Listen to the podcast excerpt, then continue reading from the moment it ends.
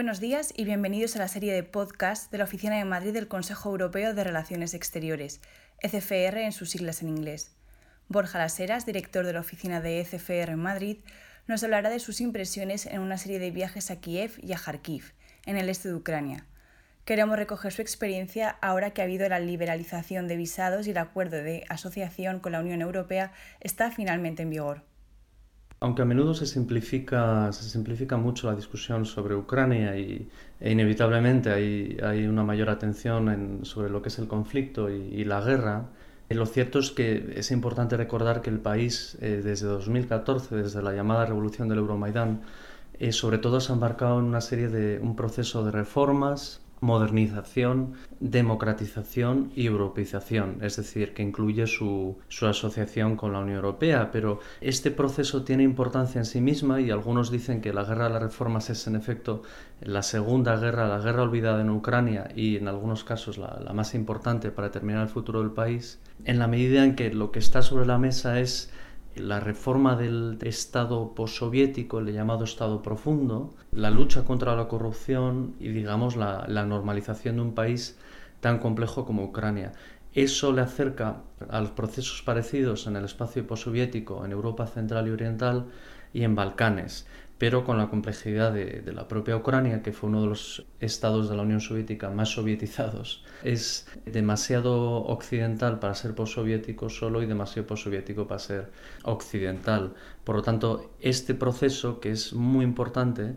y en el cual la Unión Europea tiene una cierta influencia, porque no se nos tiene que olvidar que el acuerdo de asociación incluye exigencias en reformas en materia del Estado de Derecho, en materia de, judicial, etc. Por lo tanto, este proceso está ocurriendo en un contexto muy complejo, cuál es eh, la guerra,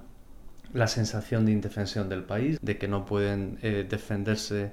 solos eh, o, o, exclusivamente contra, contra Rusia, y luego la propia polarización política que, la guerra trae consigo. Por lo tanto, quiero hacer estas, estos matices porque a menudo se simplifica mucho la cuestión es si los proeuropeos ucranianos o los prorrusos cuando esto es mucho más complejo.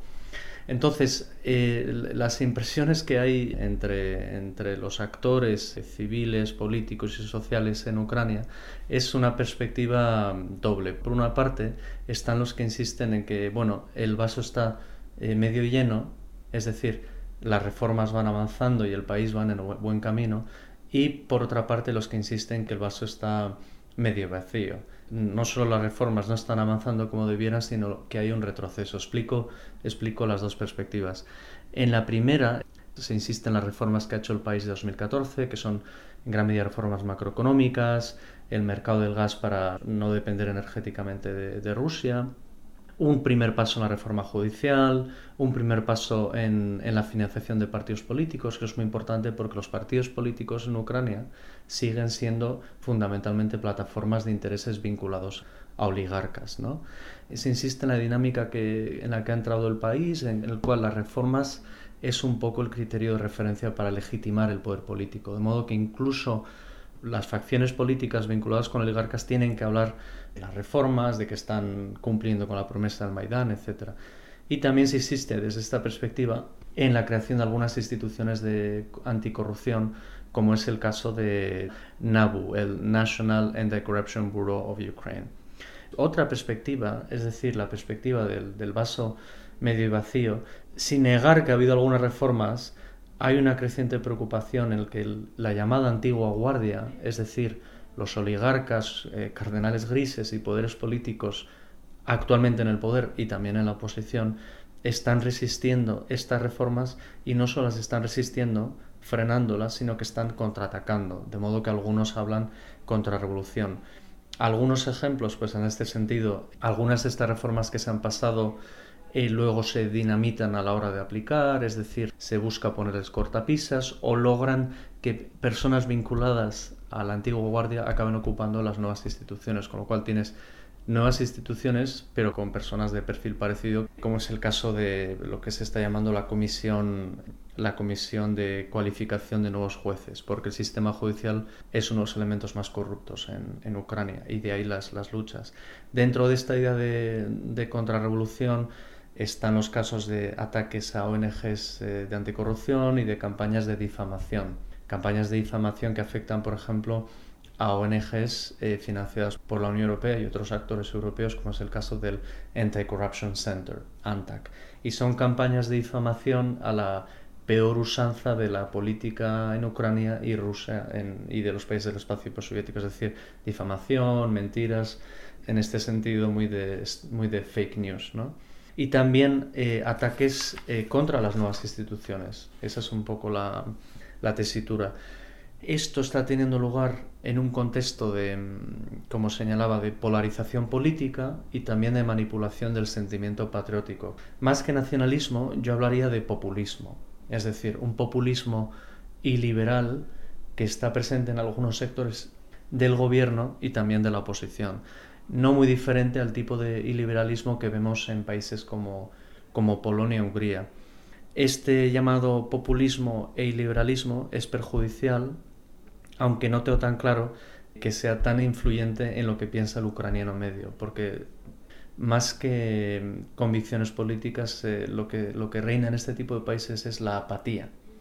porque son gente que ha visto distintos sistemas políticos y a menudo no cree nada salvo momentos unificadores como han sido estas revoluciones o comienzos de revoluciones. Por lo tanto, y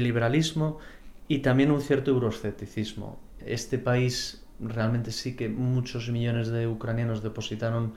su fe en que Europa podían acercarse a Europa y que Europa de alguna manera ha sido para ellos una promesa, ¿no? como un modo de vida mejor. Esta promesa sigue estando ahí y la verdad es que, como demuestran las encuestas, la adhesión a la Unión Europea es en general mayoritaria entre, entre los ucranianos,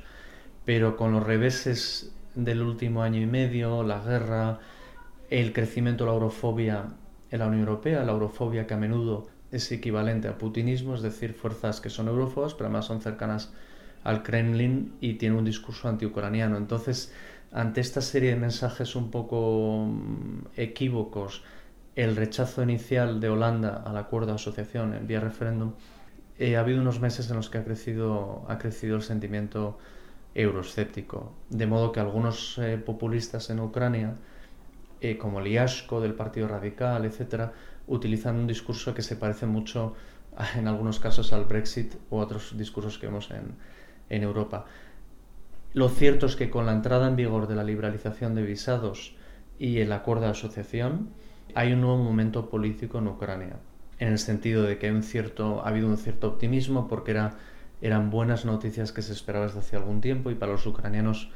la liberalización de visados era muy importante sobre todo desde el punto de vista simbólico. Es decir, que no son europeos de segunda, sino que pueden formar parte de la gran familia europea. Por lo tanto, eso hay que valorarlo como algo positivo, tanto para Ucrania como para la Unión Europea. Dicho esto, la pregunta es ¿y ahora qué? Una vez entrado en vigor el, acuerdo de asociación, la liberación de visados, hay dudas sobre cuál es el futuro de Ucrania y cuál es el futuro de esta relación, en concreto en varios niveles. Uno, qué influencia tiene eh, la Unión Europea y los Estados europeos con el gobierno actual y si se va a frenar el proceso de reformas en la medida en que no está claro qué puede ofrecer ya Europa. También es verdad que Poroshenko y otros eh, políticos ucranianos están utilizando estos éxitos para consumo doméstico, porque el gobierno en encuestas está, está a niveles muy bajos y el propio Poroshenko, con lo cual la duda, y esta es la tercera cuestión, es si vamos a entrar en un espacio preelectoral de, demagogia, etcétera, de cara a las elecciones de, 2019. Por lo tanto, hay elementos positivos, pero hay elementos de, preocupación, etcétera, y por supuesto sin, sin entrar a discutir el papel de Rusia.